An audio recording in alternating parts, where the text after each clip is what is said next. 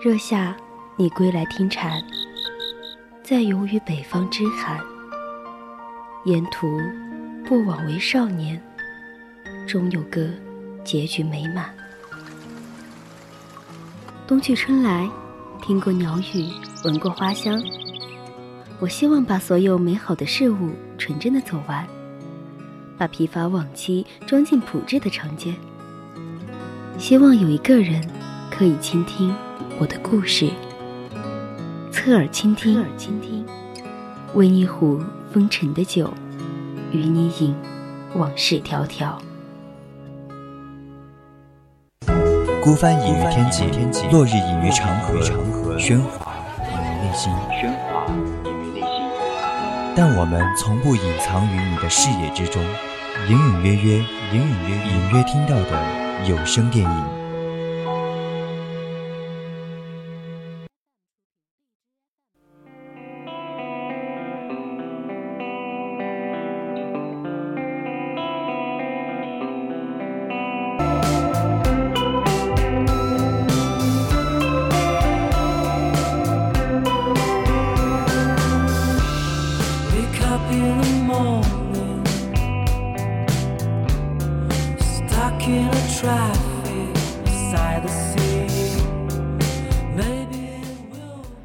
亲爱的听众朋友们，大家晚上好！您正在收听的是 FM 一零零 VOC 广播电台，在每周日晚为您播出的专栏节目《侧耳倾听》，我是主播一恒。Hello，大家好，欢迎大家在周天的晚上收听我们的隐隐约约，我是明玲。哎，那这个昨天呢是六一儿童节嘛，不知道我们的明玲主播是怎么过的呢？我在自习室待了一天呢，本来晚上的时候想听一听我们图书馆的闭馆音乐。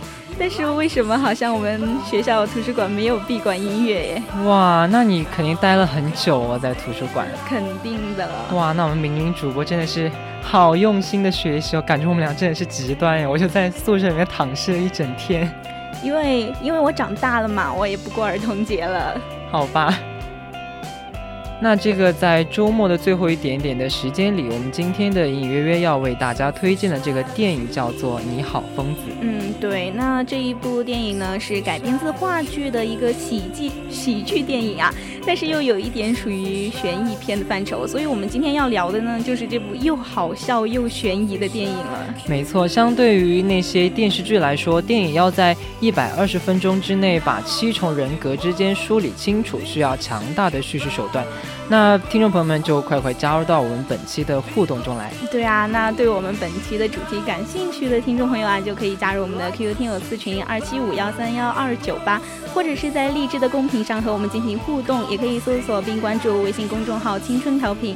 那么也可以在微博上艾特 VOC 广播电台来搜索我们更多有趣的节目。嗯，大家也可以在荔枝 FM、蜻蜓还有网易云上收听到我们。VOC 广播电台的其他往期节目，欢迎大家参与到我们的互动中来。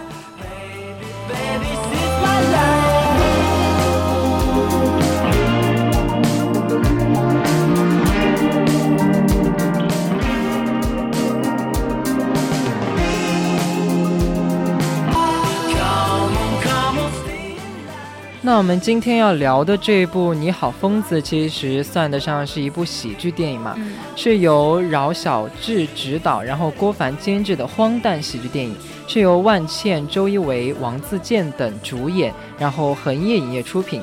那这部电影呢，也是在二零一六年在呃十二月三十号在中国大陆上映。对，其实这部电影呢是根据他的同名话剧改编的。那你好，疯子这部电影呢，就或许和《夏洛特烦恼》啊，还有《驴得水》这种影片就类似了。但它有着或多或少嘛，都有一点话剧的痕迹。但是在它的叙事啊，还有什么表现手法这些方面，还有它的风格，都和其他的话剧就不一样，因为它要比那些。要猛一点，对对对，就是要更猛的多。对，其实在这个影片的开始就来的有一点猛了。嗯，对。那电影的画面呈现出一种比较阴郁，然后环境冰冷，伴随着一名女子啊，然后坠入水中，然后鲜血从地板上流淌开，整个气氛呢也是变得神秘而紧张，容不得观众的半点疏忽，就感觉必须要全神贯注。对，不然怎么说有一点悬疑的那种概念在里面呢？就正是在这种神秘的气氛当中啊，电影当中就七个人物相继出场啊，就各自用一种完全不知所以的状态，就聚集在一个非常复古的废旧的工厂里面。正正是这种不知所以的状态，就会勾住我们观众的心弦。对，就想着在接下来的剧情中啊，要去获知类似的这样的问题。哎，他们是谁呀？他们为什么会出现在这样一个地方？那这到底是一个什么样的地方呢？对，那可以看得出来，其实这个影片在叙事上其实很懂得这种就是吊人口味的这种方式。那节奏也是控制的，也是不急不慢。随着剧情的发展，上述提到的疑问也就慢慢的向观众展开了。嗯，就是这七个人啊，一开始就是素不相识的，你也不认识我，我也不认识你。对，他们都是一些，比如说他们其中就有什么非常正义、非常勇敢的新闻记者啊，还有非常想念里女儿的宠物医生，还有非常伶牙俐齿的律师嘛，还有迂腐软弱的历史老师啊。还有特别要关注的一个，就是他内心非常自卑的一个出租车的司机，还有。什么呃，像那些公安职员，还有对对对，呃，沉默寡言的这个画家安息，他们在就是在一个毫不知情的情况下，就感觉是被关在一起，就关在一个像呃一个神经病院那种地方。那关注他们的地方就比较偏僻，然后每个人都想起想不起自己究竟是呃怎么样被关到了这个精神病院的，但是每个人都觉得自己并没有精神病，就是都不愿承认自己是疯子。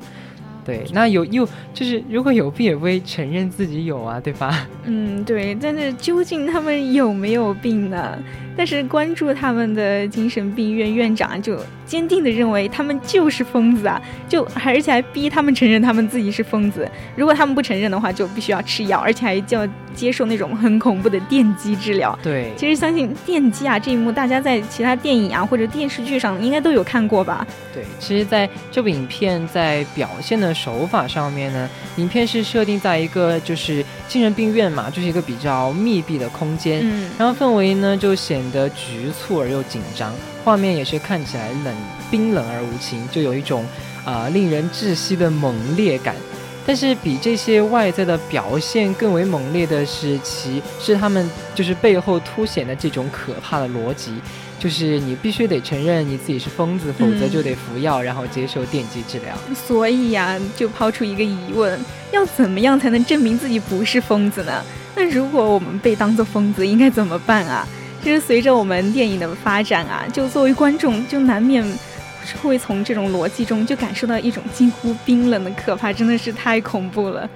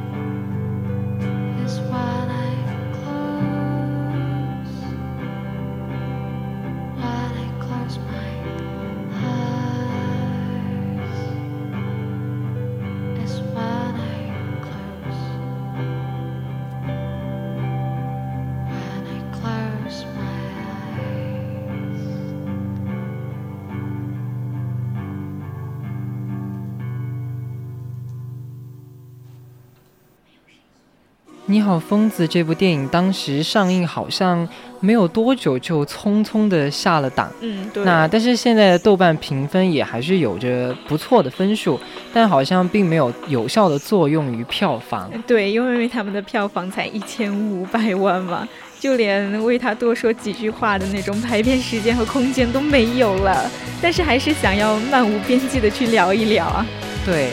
那刚才就是说到这个幽闭的精神病院呢，然后冷夜的倾盆大雨，不同身份的这个七个相互不认识的陌生人，电影电影的一开篇，其实就把观众的口味啊，就是吊得死死的，营造出的这个区隔于其他国产电影的诡异气氛。对，其实我觉得最厉害的还是在这样的一种环境下，我们观众就攥着一颗七上八下的心，就跟随着这样的情节一一的跟进啊，就非常恐惧，然后再到荒唐，然后让人心真的是非常的忐忑，然后最后还。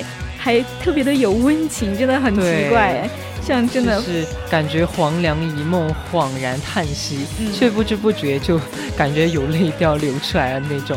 对对，那其实尽管中间部分有几个人为了自证，就是为了生存而去做了一些斗争啊，就是说哦，我要证明我不是神经病这种。在某种程度上看起来有一些乏味，嗯，但是当我们看到最后的时候，就会被整个影片的设定感到一种震撼感，就是说，哦，原来讲的不是那七个人的故事。对，其实从一开始我就会觉得，那肯定就是在讲那七个人怎么怎么样啊，但但是看到最后的时候才恍然大悟啊，对，真的是那冲击力真的的确挺猛烈的，就当你看着手到。就看到最后彩蛋部分的时候，你就可能会觉得真的又背脊一凉。对对对，那种感觉真的好厉害，我觉得这部电影。对，那这部电影其实作为啊，二零一六年啊，绝对是称得上好看的，也是值得推荐的国产片之一。对，其实作为作为这个话剧改编的剧本呢，《你好，疯子》在风格画就是画面风格上就有着规整的舞台感，但是就这个度而言呢，也并不会觉得哦，就是显于。显得过于夸张，因为它的整个故事的脉络嘛，反正就围着我该怎么样去逃离精神病院展开的。其实根本上，其实我觉得吧，讲的应该就是一个自我救赎的一个主题吧。就表面上看着身份不同的七个人嘛，就莫名其妙的就聚在了一家精神病院当中，但是。其实他们就还是有着千丝万缕的那种联系。对，其实每个人都是想着要回归到正常的生活，嗯，然后就牵连出了一连串的啼笑皆非的故事。但既定的事实是在他们七个人之中，只有一个是疯子。然后，但是到最后才发觉，所有这一切不过是女主角安息一个人的妄想而已。对，剧剧情真的是一变又变啊。不过我觉得其中。其中的人性关怀吧，应该才是这部电影中非常能触动我们的地方。对，那其实影片中的这个就是安息啊，他演的这个疯子嘛，其实是芸芸众生中，其实我觉得就是像是我们生活中每一个无法面对现实的孤独者。他们可能会臆想出自己的父母、老师，或者是初恋闺蜜，或者还有朋友、兄弟这些。他们将压力转嫁于那些不存在的，就是啊虚空当中，用以来消解在真正生活中那些无法抵达的呀，然后蔓延在全身上下的这种焦虑感。嗯，对，像这一类人吧，我们就会称呼他们为疯子了，而且还会。去强迫他们走出精神的世界，还回归独立的自我。但是在我犯看来啊，其实这也无非只是方法不同，那形式不一样而已。对，其实我觉得像我们的生活中的话。啊，像彻夜醉酒的人，然后血拼非理性消费的人，亦或是那些暴饮暴食的一些人，甚至无节制性生活的人们，在这个层面上的恣意放纵，我觉得甚至有时候还不如一些精神病患者来的合情合理。嗯，没错。其实我觉得想一想啊，疯子还是挺难为自己的，但是在现实生活中，还是好像有很多人就为了快活，嗯，去伤害别人。对。那再说到这个影片中的这个精神病院的这其他六个人，其实啊可以说是安息臆想出来，也也不是安息他的本体。他们其实嗯都是安息作为本体柔软性格中的多重人格。嗯他们的存在其实啊既是为了就是慰藉本体，但更多的更多的意义其实是为了保护本体。嗯，对。其实再深层次一点来看啊，就是。在他自己就很难抵抗这种，呃，反正抵抗自我的一种意识消灭的时候，反正就只能通过其他的人格来进行那种说服，然后自我消融的一种感觉。对，但是他如果这样做做不成功的话，其实最坏的结果就是抑郁症了嘛。而且与此同时还会带来什么？像我们生理上和心理上的双重的衰退。其实，在现实生活中，还是有很多人有抑郁症的。在现在，对，而且抑郁症其实，嗯，也不是那么好。好治疗的，嗯，对，就是表面上看起来，哎，白天还是挺正常的，结果晚上的时候就想的太多，真的是。对你永远不知道他们在有些时候会做出什么样的，就是一些自残的行为啊，这些。对。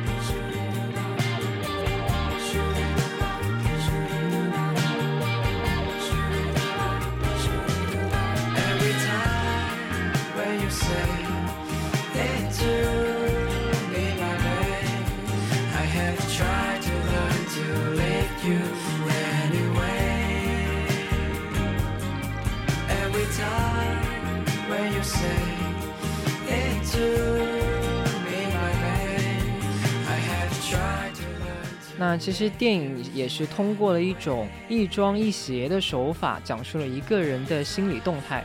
难得的是，在这一百零七分钟，呃，没有任何观影的疲惫感。前段也是运用了喜剧的手法，七个人使尽浑身解数来证明自己只是一个普通人，是电击还是吃药，一个选择就可以决定一个人生存的命运。在这个荒诞之中，也是带着可笑和可怜。对，然而话锋一转啊，就牵出我们新的动机来了，就是。找出你身边的唯一一个疯子，那随之而来的，就蕴含着人性中相互猜忌，还有暴力事情这种人性这种本性来了。对，但是啊，较为特别的是，作为本体的安息，反而好像是最容易被集体孤立的。嗯，站在上帝视角的他，审视着其他人格，但是呢，却又无力阻挡他们的私心和欲望，最终也是只能看着他们一个一个消亡毁灭。嗯，对，像这部影片呀，也是借此来寓意呀，就是无论你的生命中有多少爱你的人，当然这个爱你是打引号的，但是都终究不能陪伴你一生一世啊，因为人生这条路上就没有救世主，只有自己来救自己了。对，其实正如前面提到的那个影片，到最后会让你看到，它其实讲述的不是那七个人的故事嘛，嗯而是折射了一个呃七种不同的人格，像新闻记者李。李正所代表的自然、正义、勇敢，然后律师代表对世界的怀疑和抗拒，对对，然后还有像医生代表的什么对爱、保护的渴望这些，对，那像公关丽丽所代表的，肯定就是那种对物质生活的一种追求，就是现在的拜金主义嘛。对对对，像历史老师，像肖老师啊，他代表的就是一种非常陈规迂腐的一种。对那种的一种厌恶嘛，而且还有一种脾气很暴，但是又非常自卑的司机啊，就是代表了一种不计后果的反抗和非常放纵。像我们画家安西亚，就代表了一种非常像普通人一样的沉默柔软，而且非常恐惧外界的一种人格。对对对对，实际上这这七种人格放在啊任何一个人身上，其实都或多或少都有这样的影子。嗯，对。只不过呢，我们正常人与那些有精神病患者的区别在于，前者虽然内心存在类似的人格。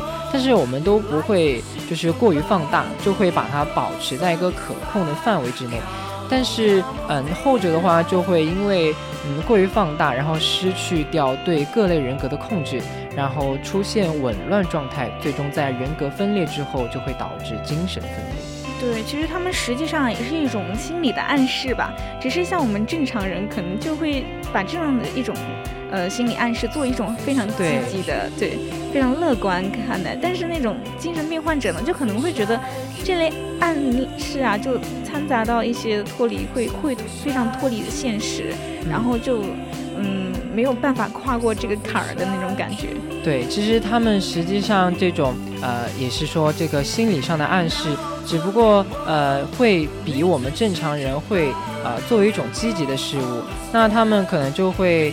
将这些暗示掺杂到一个脱离现实的虚幻当中，那这部电影看似幽默荒诞，那其实它是非常有力度一个嘲讽，对对，就是意在表明说每个人在某种程度上都是疯子，因为每个人心中都会存在着这样或那样的欲望，对，就是看你的欲望表现的明显或者是不明显了，对，其实，在人性非常复杂的地方就在于有些时候我们在面对自己。内心的一种欲望的时候啊，你就不知道自己能不能掌控自己啊。但是，一旦被某一个非常强烈的欲望所牵引的时候，我们有些隐性的人格就会显示出来的。但是最可怕的就是，在你控制不住你的欲望的时候，你自己都还不知道哦。但是在人性，人性的善恶丑美啊，可能就会呈呈现出来不同的面目了。对，所以精神错乱的疯子其实，呃，不是。就是不可怕，那些善恶错乱的人性才是真正可怕的。嗯，就像在我们影片中的院长啊，他就非常鼓励安息就亲手杀掉其他人格，然后谋求独立，这样才能重生嘛。但是安息呢，他最终还是依旧就选择了以情动人，就是非常温暖的去温暖对方，然后以缓和的方式去送别那些过往的人格。其实，如果如果是按照这个逻辑推论的话，院长院长其实也有可能是安息的另一种人格，好可怕！对，院长都是精神病患者。对，那么在这场针锋相对的，就是说啊，争夺主体的这一场就是争斗之中，胜利的其实依然也是真正的这个安息。其实，呃，怎么说呢？就是善良始终是个体最高尚的品格，就是能够打败所有的邪恶。嗯，所以啊，就算这是一碗鸡汤啊，我们还是应该。心怀感恩的去幸福，这个应该尊重，而且值得我们去尊重的一个道理。